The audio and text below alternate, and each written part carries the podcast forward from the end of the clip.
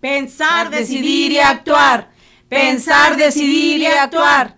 En lucha, en lucha, en lucha la popular.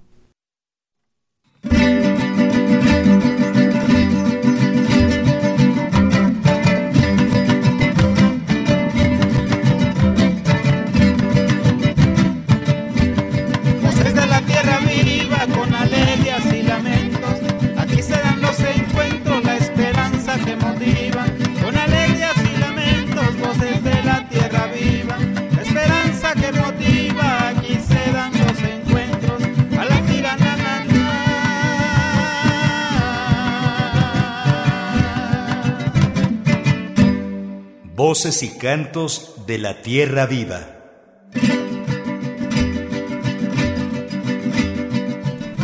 Saludando a las radios que se enlazan para poder transmitir estas voces de los pueblos. Radio Tosepan Limashtum, Radio Comunitaria Chinaca, Radio Alpanocan en el estado de Puebla, Chilincali Radio en Morelos, y allá en Guerrero Radio Coyote en San Luis Acatlán, Radio Comunitaria Nashme, Pueblos Tejiendo Cultura con la Palabra, Radio Tachiñú Ita Tinú, allá en donde dicen que perdió la cachimba el diablo, allá en Metlatónoc. También la radio comunitaria Zompanzin, la voz de la música de Chile Frito, en Zumpango del Río. En Oaxaca, Radio Gempoj de Santa María Tlahuitoltepec, Mijes, Oaxaca, una radio por demás potente, un tesoro nacional. Y Radio B. Shitza, Aires Zapoteco, también mandamos un saludo a, los compañeras, a las compañeras y compañeros de radio comunitaria Totopo en Juchitán. Continúan en reconstrucción desde los sismos del 17 pero nos comentan que probablemente este año regresen al aire. En Chiapas, radio allá en Oxuc, radio Mucuturri, en Chiapas y también en Veracruz, Tutunacú, radio indígena de Mecatlán, Veracruz. Y en Michoacán, la radio del Colmich, del Colegio de Michoacán. Caray, estamos atendidos. Muy buenos días a todos los radioescuchas que ya están escuchando la transmisión de esta mañana a través de las frecuencias de Radio Educación y también a través de las frecuencias de estas radios comunitarias que mencionó Ricardo Montejano. Hoy estamos además en transmisión en vivo a través del Facebook de Radio Educación. Entonces los invitamos, las invitamos a que también por ese medio nos escuchen y nos vean. Y esta mañana en Voces y Cantos de la Tierra Viva estamos muy contentos, muy contentas porque tenemos casa llena. Están aquí en la cabina José Vasconcelos, dos comitivas, familiares de los presos políticos de los Ochitlán de Flores Magón, Oaxaca, y también profesoras de la telesecundaria Máximo Gorki en Chimalhuacán, Estado de México. Titulamos al programa de esta mañana Voces en Resistencia y vamos a dar un espacio para que ambos grupos, para que ambas comitivas nos informen, nos actualicen sobre la situación que están viviendo. Y como deben recordar las y los radioescuchas, en el Osochitlán, Oaxaca, la tierra de Ricardo Flores Magón, desde el año 2014 se está luchando en contra de un grupo caciquil que con el fin de desarticular la organización comunitaria ha perseguido y criminalizado a varias familias. En aquel año se fabricaron delitos en contra de quienes encabezaban un proyecto distinto, apegado a las formas organizativas propias de los pueblos originarios. Hasta el día de hoy continúan presos y sin recibir una sentencia Jaime Betanzos, Herminio Monfil, Alfredo Bolaños, Fernando Gavito y Francisco Durán. Además, Miguel Peralta Betanzos, quien ya había sido liberado, nuevamente está siendo perseguido. Por otra parte, cerca del final del programa del viernes pasado, pudimos abordar, aunque de manera muy superficial, el caso del hostigamiento contra profesores y profesoras de la telesecundaria Máximo Gorki, ubicada en Chimalhuacán, Estado de México. Ellos y ellos y ellos y ellas son docentes que forman parte del proyecto educativo del Frente de Escuelas Democráticas Febrero 25 y hoy van a platicarnos más sobre esta propuesta educativa alternativa, popular y comunitaria, así como a profundizar en lo que está ocurriendo en dicha telesecundaria. Y damos la bienvenida eh, de esta escuela, Máximo Gorki, a la compañera María del Rosario Jiménez Guzmán, ella es docente de esta telesecundaria y nos acompañan además María del Rosario Jiménez Guzmán y Cecilia Jiménez Guzmán, ambas profesoras integrantes de la Unión de Lucha para el Progreso. Muy buenos días. Buenos días. Buenos días. Sí, vamos a comentar, a platicar sobre lo que está pasando en esta escuela eh, Máximo Gorki. Eh, está ubicada en, Chimalhuacán. Antes que nada, queremos eh, comentar sobre los proyectos que tenemos trabajando. Eh, en, mi caso, eh, estoy dentro de ULP, Unión de Lucha para el Progreso, apoyando el trabajo, la lucha que están eh, llevando a cabo la profesora Rocío Jiménez, el maestro Arturo Jacinto Jiménez Pérez y el maestro Víctor. Nosotros eh, tenemos más de 25 años laborando con los proyectos de origami, con los proyectos de danza, eh, de música y danza prehispánica, con el, el, proyecto de lengua y corporeidad, entre otros. Y nosotros vemos que es, un, son proyectos alternativos, que no están desvinculados para nada con los programas educativos que se están planteando en la actualidad y que eh, tienen mucha, eh, desarrollan muchas habilidades en los niños y también en los, en los maestros. Eh, hemos trabajado eh, arduamente, sin recursos, sin apoyos de, las autoridades educativas, tanto estatales como municipales. ¿Qué planteamos ahorita? Con esos proyectos que nosotros llevamos a cabo año con año, para una mejora educativa en los niños, el, problema que ahorita nos está quejando, que es en la Máximo Gorki, pero también en nuestra organización, porque no se atienden las necesidades que se, se tienen. Primero es destitución inmediata del profesor Gastón Moreno Solís, quien es subdirector regional de educación básica y que de alguna manera ha orquestado esta eh, ola de acoso laboral de hostigamiento a nuestros compañeros maestros, pero también de violencia hacia los estudiantes y padres de familia que están apoyando eh, justamente a la profesora Rocío, que es quien más ha estado en estos momentos hostigada por la directora o quien se ostenta como directora Patricia Vega Reyes. El, ese es el primer punto. Las autoridades nos dicen que ellos no tienen nada que hacer en el caso de la cuestión educativa con este maestro eh, Gastón Moreno Solís, ellos no pueden hacer nada. Número dos, solicitamos y exigimos el reconocimiento de escuelas, la telesecundaria Simón Bolívar en Barrio Plateros en Chimalhuacán. Dos, telesecundaria María Mercedes Macías Monroy en Lomas de San Pablo, en municipio de Chalco. Telebachillerato en Jardines de San Agustín, municipio de Chimalhuacán. Instituto de Difusión, Investigación y Teoría aplicada en proyectos y estrategias alternativas pedagógicas en los procesos de formación continua. María Mercedes Macías Monroy. ¿Por qué, estos, ¿Por qué solicitamos y exigimos que se nos reconozcan estas escuelas? Si no hubiera demanda, no lo haríamos, concretamente.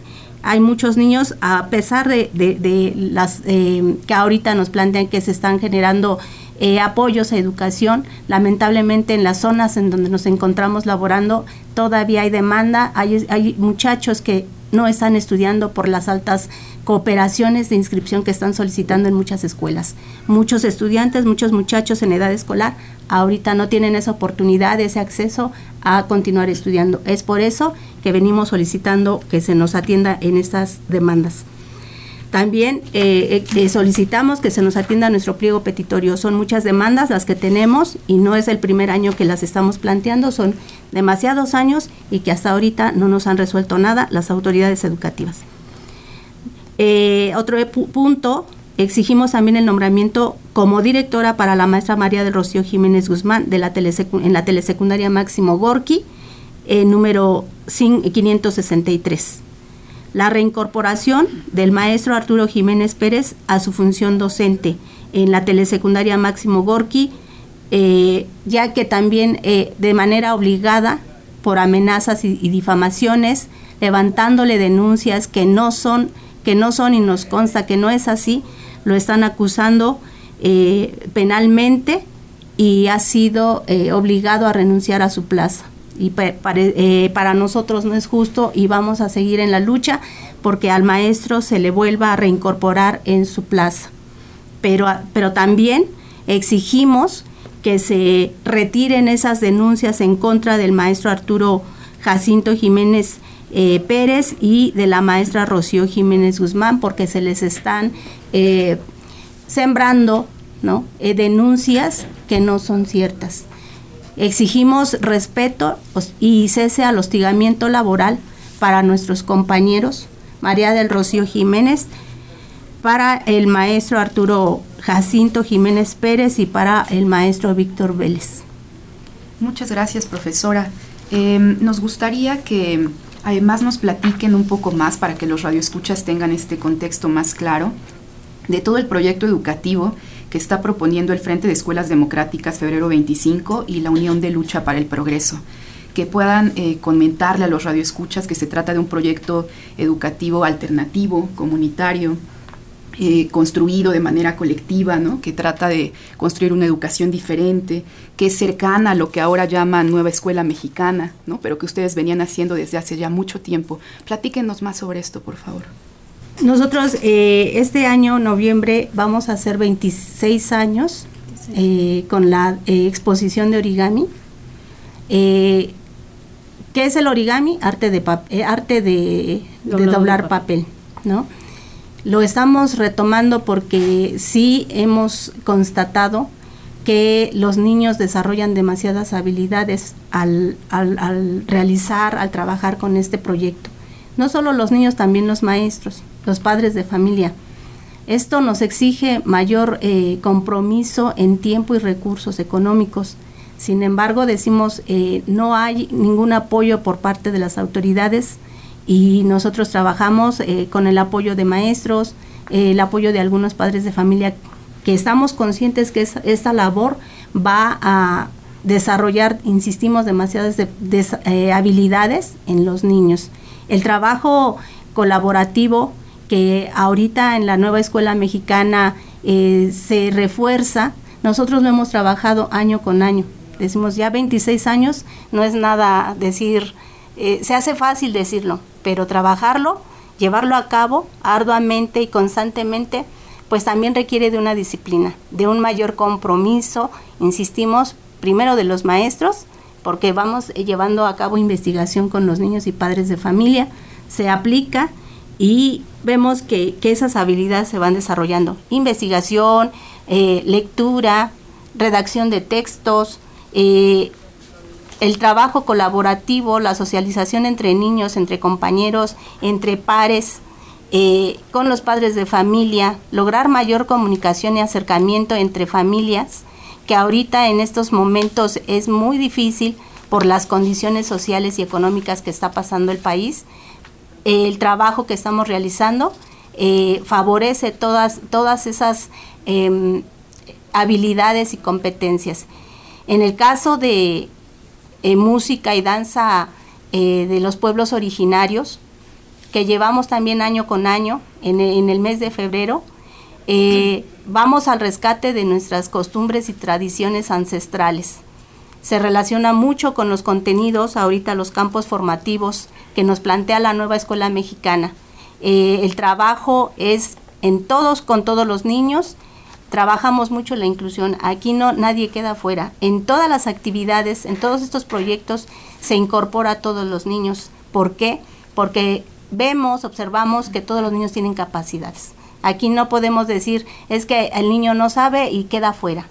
No, lo involucramos, aunque no le guste probablemente, pero vamos eh, buscando la manera de que ellos se interesen las niñas y los niños. Aquí no podemos excluir a nadie, no lo hacemos, los involucramos y de esta manera también nos favorece a disminuir si es que hay eh, algún índice de, violencia o de acoso, a disminuir o prevenir. Y vaya que lo estamos logrando, ¿no? Es, eh, no son los resultados al 100% excelentes, pero en ese proceso estamos. involucrar a todos los niños, pero también a los padres de familia, que es una parte primordial en el trabajo escolar y para la formación de un mejor ciudadano. El trabajo de, de, percusiones, de igual manera. Todos niños y niñas trabajamos, desarrollamos habilidades motrices, eh, eh, la madurez eh, fina, la motricidad gruesa, ¿no?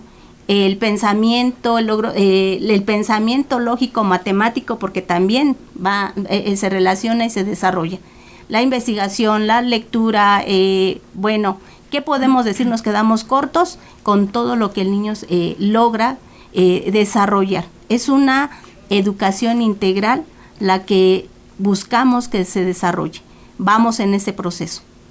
Estamos en Voces y Cantos de la Tierra Viva, en la primera parte de este programa, Voces en Resistencia, platicando con profesoras de la telesecundaria Máximo Gorki en Chimalhuacán, Estado de México. Y como cada mañana de viernes, queremos invitarlas, invitarlos a que se comuniquen con nosotras.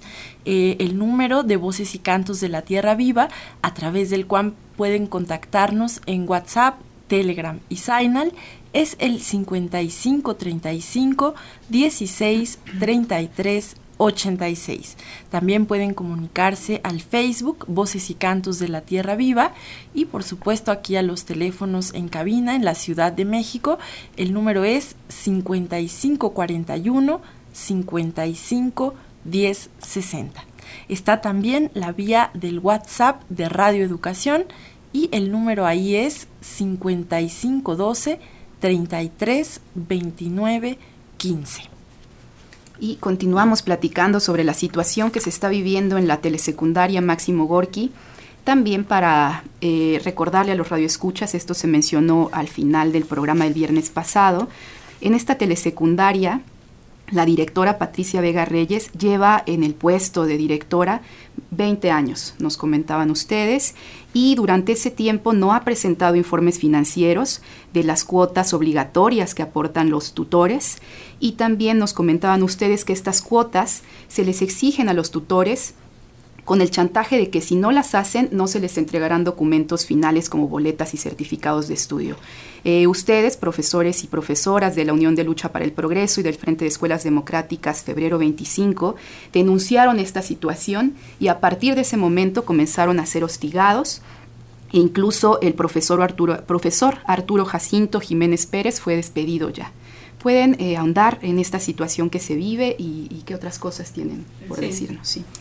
Eh, buenos días, soy la profesora María del Rocío Jiménez Guzmán. Eh, doy las gracias por la invitación a este programa. Y bueno, eh, yo llevo 41 años en el magisterio y en la telesecundaria Máximo Gorki llevo 18 años. Desgraciadamente en esta telesecundaria habemos dos maestras desde el inicio, la maestra Patricia Vega y su servidora María del Rocío pero como nada más éramos las dos, ella me, decía, ¿no? Que yo como nombrada, yo tenía que hacer las actividades, ¿no? Me mandaba a, a varias actividades a realizar. Y así pasé un buen tiempo hasta que pues yo empecé a alzar la voz porque yo veía anomalías en la escuela. Y voy a citar algunas nada más, hay, hay varias, pero voy a citar algunas. La primera, este, la cooperación obligatoria, que hoy es de 500 pesos. Los padres de familia a veces no tienen para, para cubrir esa inscripción y cuando se termina el ciclo escolar eh, no les da documento y a mí me consta, no les da documentos hasta que no liquiden y les está llamando por teléfono, mandando mensajes para que ellos paguen. Eso es una. La otra, eh, cambia los uniformes cuando ella decide, porque nada más hay una persona que le distribuye eso. Entonces, no es justo que ella tome esa actitud porque la escuela debe de ser, la educación debe de ser gratuita y ahí ella está haciendo su negocio. Por eso ella no, de, no, no se sale de, de esa escuela o no quiere quitar, quitarse del cargo porque encontró una mina, ¿no? Entonces yo al alzar la voz y platicar con los padres de familia, empieza la represión directamente ya y a hostigarme, a hostigarme y este y muy autoritaria, ¿no? Eh, en este caso, en el 2000, 2020 eh, se integran dos compañeros, yo, yo estaba sola, se integran dos compañeros, el profesor Azur, este, Arturo Jacinto y el profesor Víctor Hugo. A partir de ahí nosotros este, empezamos a hacer, la verdad, un buen equipo de trabajo y empezamos a retomar proyectos de, de las organizaciones de, de ULP y el Frente de Escuelas. Desde ahí nosotros empezamos a trabajar estos proyectos que son origami, que es danza prehispánica, el, de, el deportivo que era voleibol, este, costura y, otros proyectos. Nosotros decidimos reunirnos para poder hacer esos proyectos y que eh, trabajarlo con los muchachos para que no hubiese violencia, que no hubiera bullying. Y sí, sí bajó el índice. Y la verdad estábamos pues contentos con esos proyectos pero como no participaba la maestra y, y tenía agregada a una de sus hermanas, Marisela Vega Reyes, este, sin obtener o nombramiento, ella estaba eh, dentro de un grupo. Y pues había anomalías con esa maestra, entonces este, como ellas no participaban, eh, las maestras dijo, pues esto es pérdida de tiempo. Entonces se fue retirando y nos cuartó nuestro trabajo.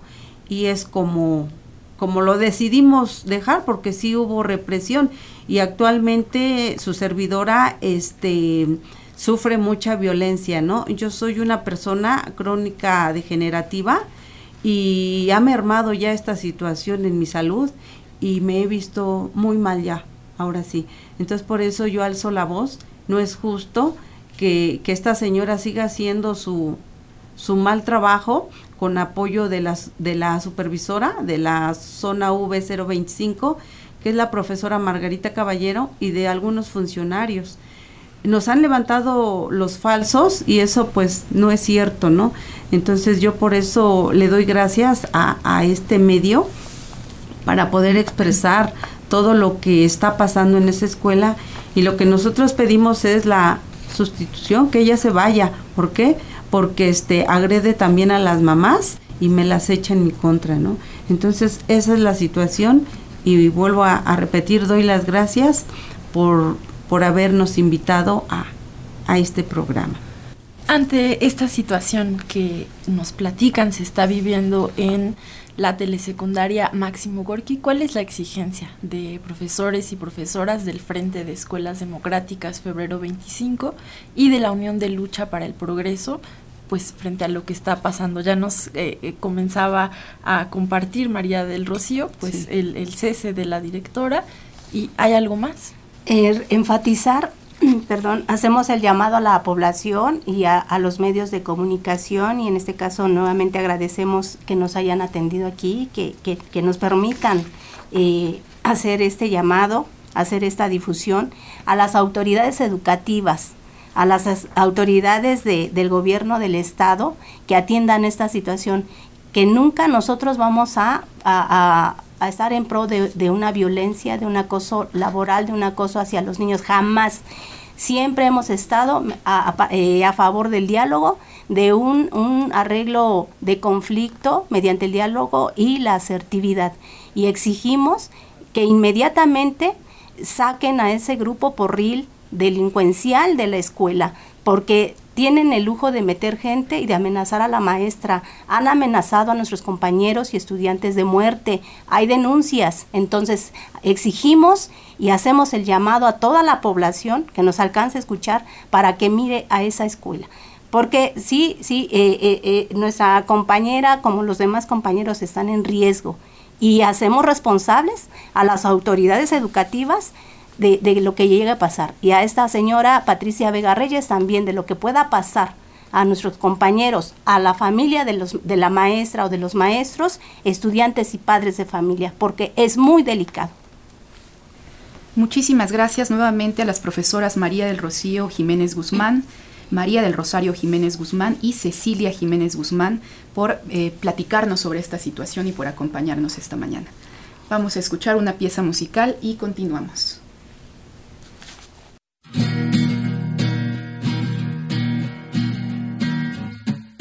Con la columna al frente, la consigna es vencer. Vamos juntos adelante con paso constante, vamos a vencer. Vamos juntos adelante con paso constante, vamos a vencer. La lección de esta clase es aprender a crecer. Con los libros en alto y también el canto vamos a vencer. Con los libros en alto y también el canto vamos a vencer. Lápices de digna lucha, gises con un gran poder.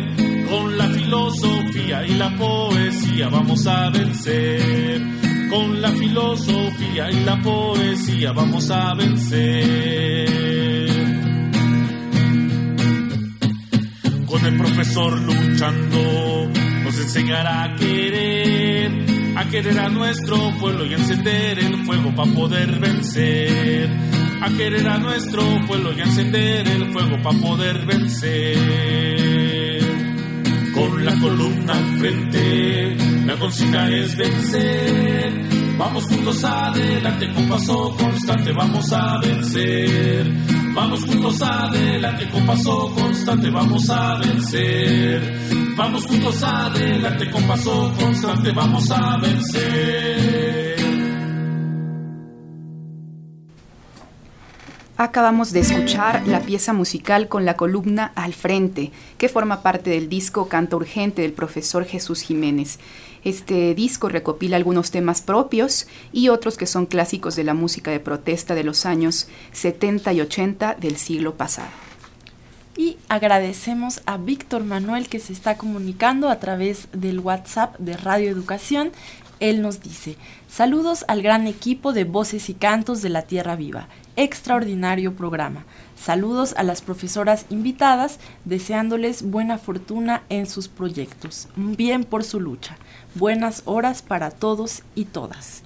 Y también Alberto Mejía nos llama desde eh, la delegación Gustavo Amadero y nos pregunta dónde me pueden dar un curso de pedagogía del oprimido y de didáctica. Y pues nos comentan las profesoras de la telesecundaria Máximo Gorki que en este número se puede usted comunicar con la profesora Cecilia Jiménez para mayor información. El número es 55 39 20 34 93. 55 39 20 34 93. Y vamos a continuar ahora sí con el segundo tema que vamos a estar abordando esta mañana en Voces y Cantos de la Tierra Viva. El tema de la exigencia de liberación, de libertad para los presos políticos de El Osochitlán, de Flores Magón, Oaxaca.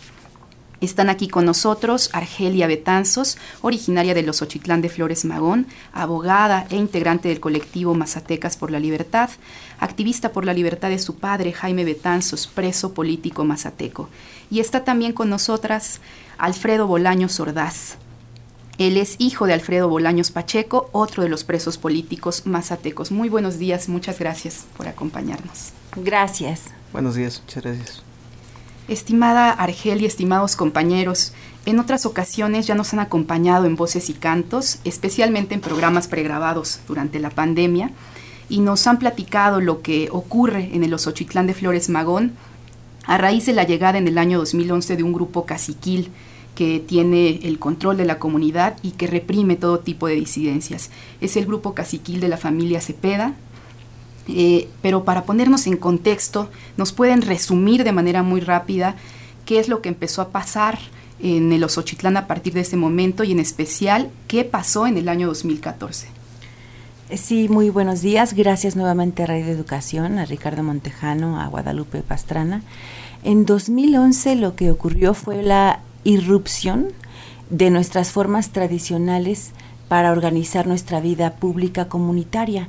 De por sí, de por sí en los pueblos indígenas eh, se vive una intromisión desde hace siglos, se vive siempre a contracorriente, porque sí decimos, tenemos una herencia ancestral, pero sepan ustedes que nuestra herencia ancestral la vivimos con libertad en nuestras casas y en nuestros barrios, porque a la hora de llevar nuestra herencia ancestral a la organización pública, entonces ya no vivimos con libertad sino que vivimos de frente a un Estado que se ha empeñado literalmente en enterrar esa herencia y en igualarnos a las políticas del capitalismo y de las que se practican en todo el mundo pues desde los proyectos neoliberales o llámese como se llamen en todos los tiempos históricos, pero que no velan por el bien común.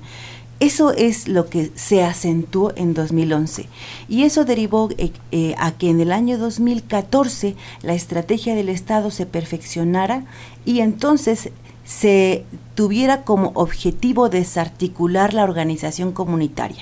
¿Cómo lo logró el grupo caciquil, los grupos de poder del Estado? A través de una fabricación de delitos de alto impacto contra 40 personas, seis mujeres indígenas, el resto hombres, quienes derivado de esto, por lo menos 18 han estado en prisión, muchos han vivido desplazadas y desplazados en ciertos momentos. A la fecha, siete están en prisión, 13 desplazados, y nos enfrentamos a que de los siete, por lo menos cinco ya tienen, cuatro tienen nueve años sin sentencia, uno de ellos cinco años sin sentencia, y en medio de una mesa de trabajo que logramos con el nuevo gobierno el año pasado, nos enfrentamos a que hay una nueva oleada de reaprensiones, siendo que las órdenes de captura desde el año 2015 están calificadas como violatorias. A eso nos seguimos enfrentando. Sabemos que poco a poco, con la lucha jurídica, gracias también a la lucha constante de las familias de los presos, se ha ido logrando, como ya nos decías, la liberación de varias de las personas que fueron detenidas en 2014. Sin embargo, eh, hay ocho compañeros, siete compañeros que continúan encarcelados y sin recibir una sentencia, entre ellos Jaime Betanzos, Herminio Bonfil, Alfredo Bolaños, Fernando Gavito, Francisco Durán. ¿Cuál es la situación actual? De quienes no tienen sentencia, eh, finalmente eh, llegamos como lucha de mujeres, de familias y de solidaridad eh, nacional, internacionalista, medios de comunicación independientes, solidarios, a arrancar literalmente la fecha de audiencia que se celebrará este lunes 18 de septiembre en el juzgado de Huautla de Jiménez y que tiene como finalidad resolver una petición especial que presentaron los presos este año y se llama petición de cese de prisión preventiva. Esto es algo peculiar para nosotras porque el cese de prisión preventiva no es un deseo, vamos a llamarlo así.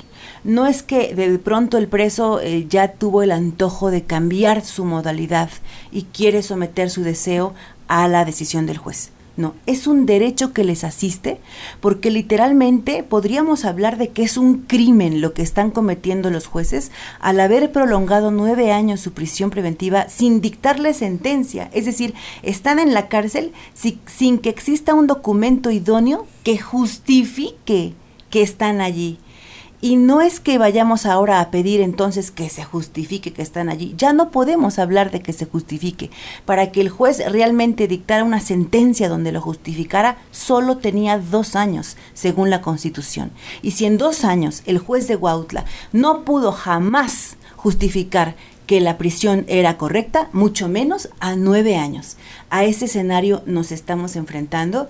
Eh, es vergonzoso que estos nueve años que procedía desde el año 1 una sentencia absolutoria para nuestros compañeros, el Poder Judicial de Oaxaca ha evadido dictarla. Entonces hemos tenido que llegar a esta alternativa de acceder al derecho de que cese la prisión preventiva. Por eso también hemos dicho que el lunes que viene no puede, no debe haber una respuesta negativa.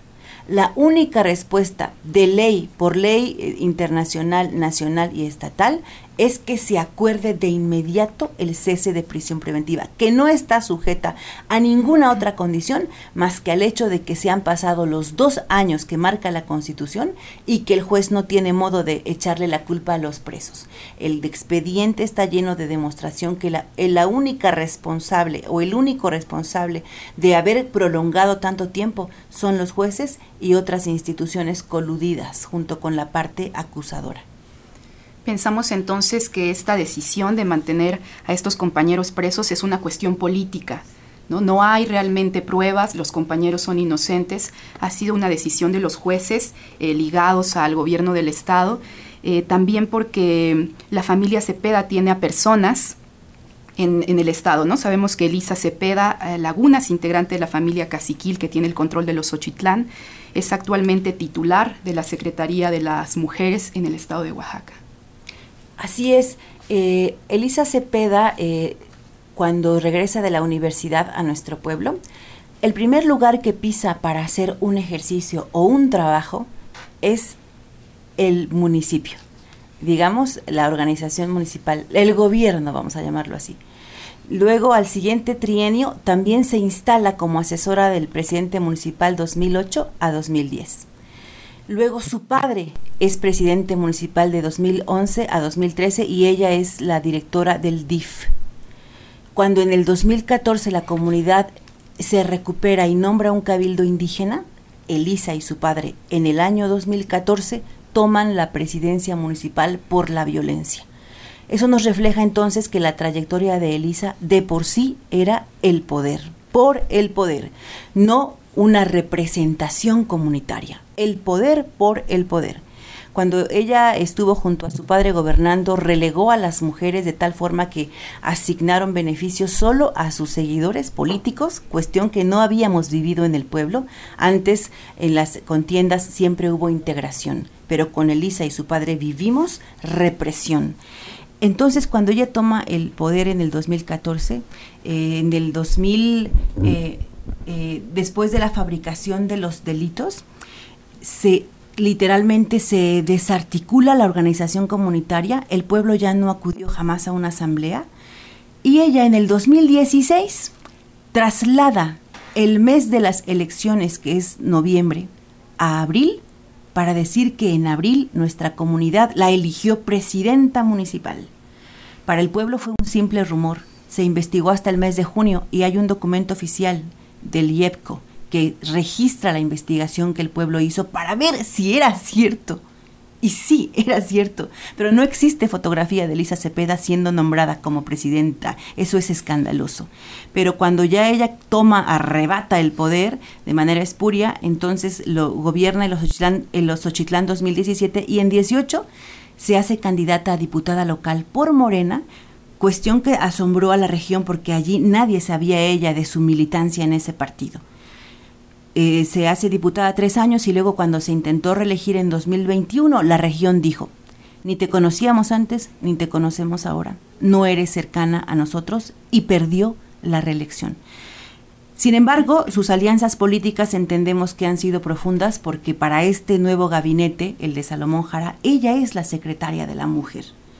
Cuando pedimos la mesa de trabajo en noviembre pasado, pudo haber dicho el gobernador, ¿saben qué? No los conozco. Y no nos conoce. Pero quien estudió nuestro caso, porque a través de una movilización se logró que miraran los expedientes, no pudo negarse a abrir la mesa de trabajo, porque la demostración de inocencia de nuestros presos es contundente y eso debe prevalecer por encima de los amiguismos, de los intereses comunes personales que tengan ellos como partido político o como clase gobernante. El llamado que estamos haciendo al gobernador Salomón Jara es el mismo que hemos dicho en el Senado. La justicia no tiene color, pero la justicia tampoco debe, este, debe de ponerse debajo de los amiguismos. No, la justicia es algo que si no valoramos, si no defendemos, va a traer consecuencias para siempre que, pueden destruir todo Oaxaca, no solo el Osochitlán. La responsabilidad del gobernador para hacer justicia es enorme, porque sus decisiones van a impactar en todo el Estado. Y ahorita es el tiempo de que el gobernador reflexione. Hoy es su cumpleaños, así escuchamos ayer en La Gozona. Así que si hoy, en día de cumpleaños, quiere reflexionar, le estamos llamando a posicionarse del lado de la justicia. No le cuesta nada. ¿Por qué nos chantajean con que qué consecuencias va a haber? ¿Se va a desestabilizar? No, señor gobernador, mi pueblo no se desestabiliza. Se desestabiliza el cacique, pero es una familia. Y se desestabiliza porque quiere, porque no va a poder seguirnos oprimiendo, chantajeando, fabricándonos delitos cada semana, cada mes. Ya no tememos a que nos fabrique delitos, ya venimos de la fabricación más grande. Ahora tenemos pasión por pedir justicia y por decirle al gobernador que en el Osochitlán, si en nueve años, en nueve años, hemos sostenido una batalla por la libertad, por la vía jurídica y por la movilización y en ningún momento hemos dado lugar a que se derrame sangre, ¿por qué nos van a inventar que en tres días se va a desestabilizar el pueblo? Por favor. Gracias, Argelia. Nos gustaría escuchar también la palabra del compañero Alfredo Bolaños Ordaz. Él es hijo de Alfredo Bolaños Pacheco, preso político mazateco. ¿Qué nos puedes decir, compañero? Este, pues, hola, muy buenos días este, a los presentes, a los escuchas de esta mañana. Eh, pues es un placer estar aquí en Radio Educación el día de hoy. Mi nombre es Alfredo Bolaños Ordaz. Soy un joven mazateco, campesino, compositor de hip hop y hijo del preso político Alfredo Bolaños Pacheco injustamente privado de su libertad desde el año 2014. Ambos somos originarios del municipio de Luxochiclán de Flores Magón, Oaxaca, y pues estos sucesos han sido pues bastante dolorosos en mi vida, bastante crudos, ya que pues el desplazamiento forzado de mi madre, el encarcelamiento injusto de mi padre, eh, pues fueron situaciones que pegaron muy duro en mi vida. Con tan solo 11 años de edad y mi hermana con 6, pues tuvimos prácticamente que, pues psicológicamente y mentalmente que crecer más rápido ya que tuvimos que pues brindarnos el apoyo entre ambos, tanto ella como yo. Eh, pues muchos meses estuvimos sin ellos, tuvimos que vivir con mis abuelos después de los sucesos de 2014 ya que pues también nosotros fuimos este pues amenazados de pues prácticamente de muerte ya que también el grupo casi que pues quería terminar con, con, nuestra vida, al igual que con la de todos los familiares que pues este conformábamos la asamblea comunitaria. Entonces, muchos tiempos estuve, mucho tiempo estuve en la casa de mis abuelos sin saber de mi padre, sin saber que estaba encarcelado, no sabía dónde estaba mi madre, nadie me daba razón de ello. Yo preguntaba y simplemente pues me decían que pues estaban a punto de regresar, que tenían cosas importantes que hacer. Entonces, pues un día sin querer me dijeron que iba a ir a donde estaba mi mamá. Entonces yo me sentí muy contento porque la iba a ver, pero nadie me hablaba de mi padre. Entonces, pues así transcurrieron las horas, los minutos y efectivamente uno de mis tíos nos hizo llegar a la ubicación en donde estaba mi madre. Al llegar, ya pasados un, pues unas horas, un buen rato, recibo una llamada pues de un número extraño en mi teléfono.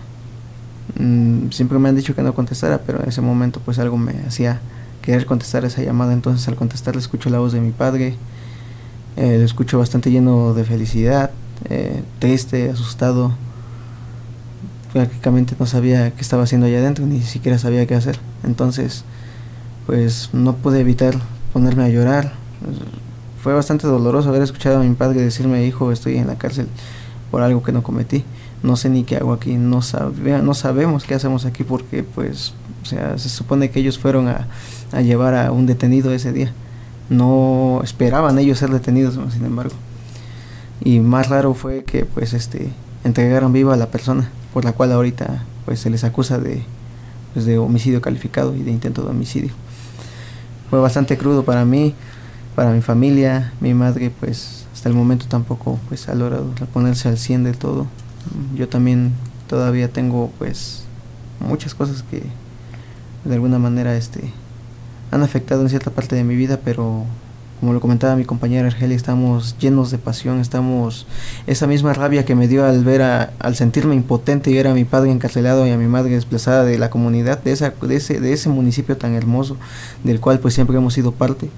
Nacimos ahí, era pues bastante, para nosotros era un asombro ver cómo después de tanto tiempo de haber vivido en nuestra comunidad, pues ahora ser correteados, correr, tratar de esconderse y no por ser culpables, sino por algo, por miedo a estar encarcelados por algo que pues ni siquiera hicimos. Esa misma rabia es la que nos hizo seguir hasta el día de hoy y entonces pues exijo la libertad en esos momentos de mi padre, Alfredo Bolaños Pacheco y de los compañeros pues justamente presos, ya que este próximo lunes hay una audiencia y espero pues este ese día obtener la libertad de ellos. Gracias, Alfredo. Argelia, Alfredo, sabemos que logros como el de la audiencia que va a llevarse a cabo el próximo lunes para cambiar esta medida cautelar se han conseguido gracias a la lucha de las familias mazatecas. Eh, desde mayo de 2014 varias familias se encuentran en un plantón permanente eh, frente al Congreso de la Judicatura Federal acá en la Ciudad de México y nos gustaría resaltar especialmente la lucha de las mujeres, de las esposas, de las hijas, hermanas de los presos políticos. ¿Qué nos pueden compartir sobre esto? Ha sido toda una este, vorágine. La primera vez, precisamente la tía de Alfredo fue la que recibió el primer reto a dos días de la detención, el que llamamos el secuestro de nuestros compañeros los compañeros organizados se acercaron a ella y le dijeron, Elvira, tú tienes que ir a Oaxaca a ver qué está pasando.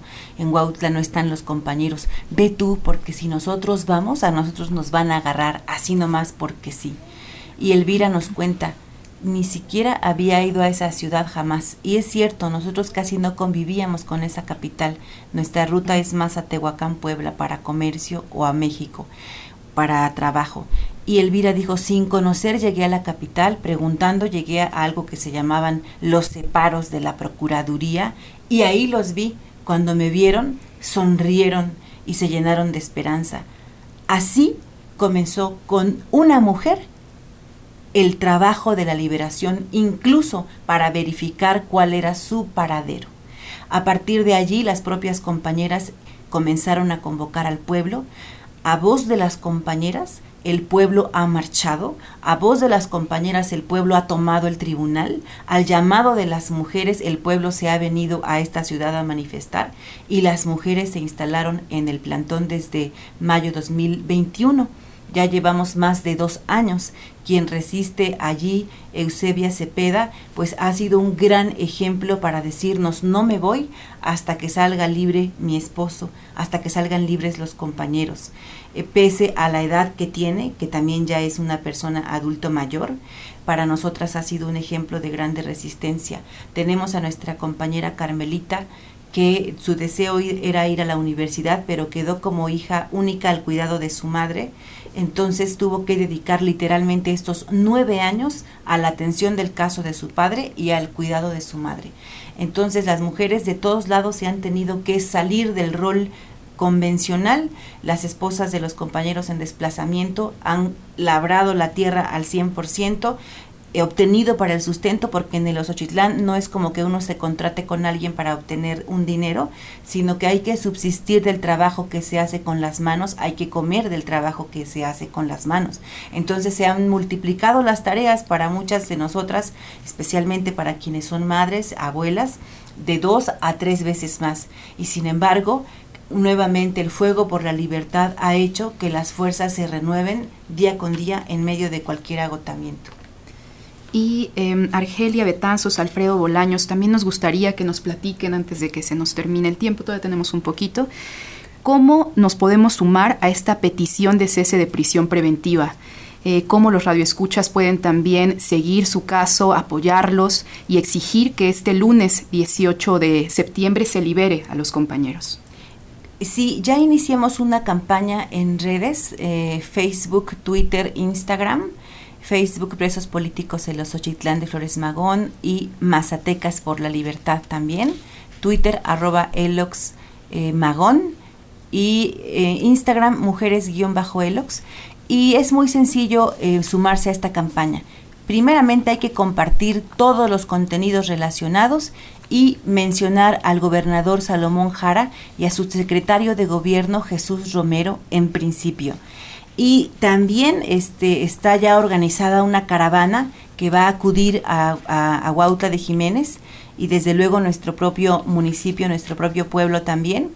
Entonces, lo más elemental ahorita es redistribuir los contenidos este fin de semana Y el día lunes vamos a hacer un minuto a minuto también a través de nuestras redes y algunas redes de medios solidarios como Observatorio Memoria y Libertad y Sueña Dignidad, la que huelga radio. Invitamos también a esta radio si pudiera sumarse de pronto en sus redes. El minuto a minuto es importantísimo porque con ese vamos a evitar las calumnias, vamos a evitar cualquier manipulación del Estado o del grupo caciquil que quisiera mentir y de pronto decir que estamos violentando con nuestra movilización. Entonces en el minuto a minuto se va a transmitir el mitin en vivo para que se vaya viendo cómo transcurre de manera pacífica y que de por sí desde el día 1 hasta ahorita esta lucha se ha acompañado con movilización. No es la primera vez, lo queremos dejar bien claro. Y en ese sentido estaremos informando eh, cómo se va desarrollando la audiencia. Para nosotras esa parte es fundamental. Su acompañamiento desde redes, que compartan, que compartan el hashtag cese prisión preventiva. Cese prisión preventiva. Y si pueden incluir los cinco nombres, Jaime, Herminio, Alfredo, Fernando y Francisco sería excelente. Cese prisión preventiva y esos cinco nombres arrobando al gobernador de Oaxaca, Salomón Jara, y a Jesús Romero, su secretario. Argelia Betanzos y Alfredo Bolaño, muchas gracias por acompañarnos eh, esta ¿Creen mañana. que sea posible finalizar con un audio de mi padre? Es muy cortito. Adelante, por favor. Mi nombre es Jaime Betanzos Fuentes, de la Sierra Mazateca de Oaxaca. Mi nombre es Jaime Betanzos Fuentes, de la Sierra Mazateca de Oaxaca, donde nací indígena. Ha sido mi lucha al lado de los trabajadores de este país y de los campesinos del llamado pueblo. Preso político en el reclusorio de Esla, Oaxaca, por el supuesto delito de homicidio calificado. Nueve años de prisión preventiva, sin sentencia. Durante los últimos 20 años he sido acosado, perseguido y encarcelado por el Estado mexicano y aún se atentó contra mi vida en dos ocasiones, 2003 y 2012. En el proceso he ganado un amparo categórico que me libera de toda culpa. Aún así, mi cautiverio continúa sin razón. Quiero enfatizar que en ninguna otra parte del mundo se permitiría semejante violación de mis derechos humanos.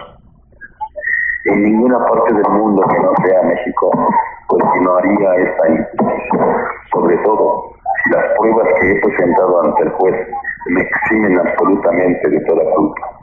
En todo caso, estaría gozando de mi completa libertad. Por lo mismo, exijo al juez de Huauca de Jiménez que de inmediato dicte libertad absoluta a mi favor. Aprovecho para mostrarme solidario con las luchas sociales del mundo y profundamente agradecido por el cuantioso apoyo que he recibido en esta lucha infatigable. Gracias. Vamos a escuchar una última pieza musical para ir cerrando ya este programa.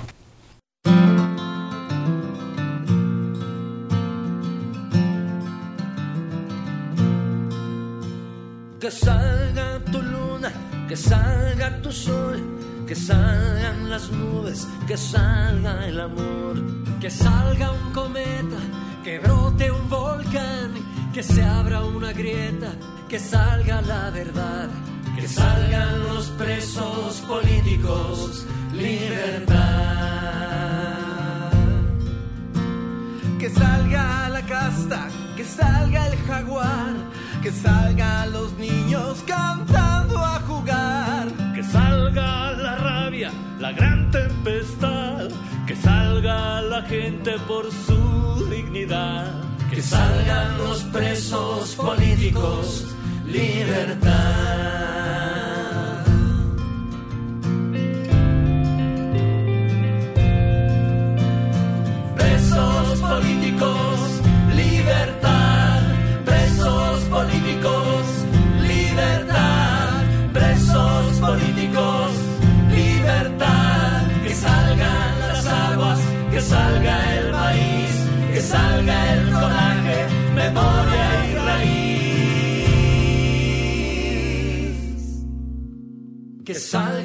Las flores, que salgan las aves, que salgan los duendes, brujas, chamanes, que salgan los viejos, los padres, las madres, que salgan aquellos que ahora no están, que salgan los presos políticos, libertad, libertad,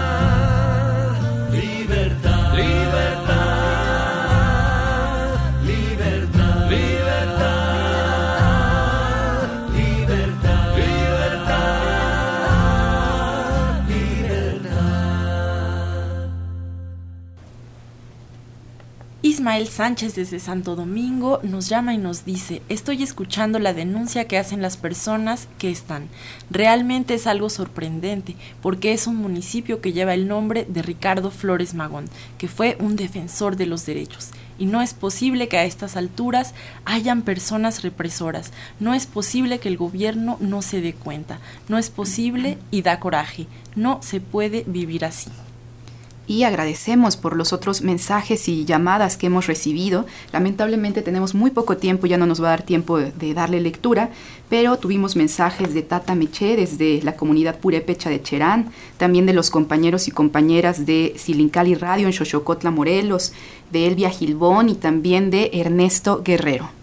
Y precisamente hablando de Tzilincali, queremos compartir con ustedes una petición. Queremos comentar que los compañeros y compañeras del Centro Cultural Yancuic Cuicamatilistli de Tzilincali Radio en Xochocotla, Morelos, requieren de nuestra ayuda solidaria. Ellos están en los preparativos de la decimosegunda Feria del Libro en nuestra lengua materna y desafortunadamente hace algunos días fueron víctimas de un robo, lo que pone en serias dificultades las labores cotidianas y la realización de la Feria del Libro. Por esta razón están lanzando una campaña para que todos y todas podamos apoyarlos. Se, puede hacer, se pueden hacer donaciones a través de una página que ya estamos compartiendo en el Facebook de Voces y Cantos de la Tierra Viva y que también podemos hacerles llegar si nos escriben al celular de Voces y Cantos que es 5535 16 33 86. Además, para facilitar el proceso de apoyo a los compañeros y compañeras de Chilincali Radio, tenemos los datos de una cuenta bancaria a la que se pueden hacer depósitos. Los invitamos a tomar nota. La cuenta Mastercard Fondeadora STP a nombre de Centro Cultural Yanquic Cuicamatilistli y el número clave es 64 60 90 25 86 95 01 17 14. Nos despedimos. Muy buenos días.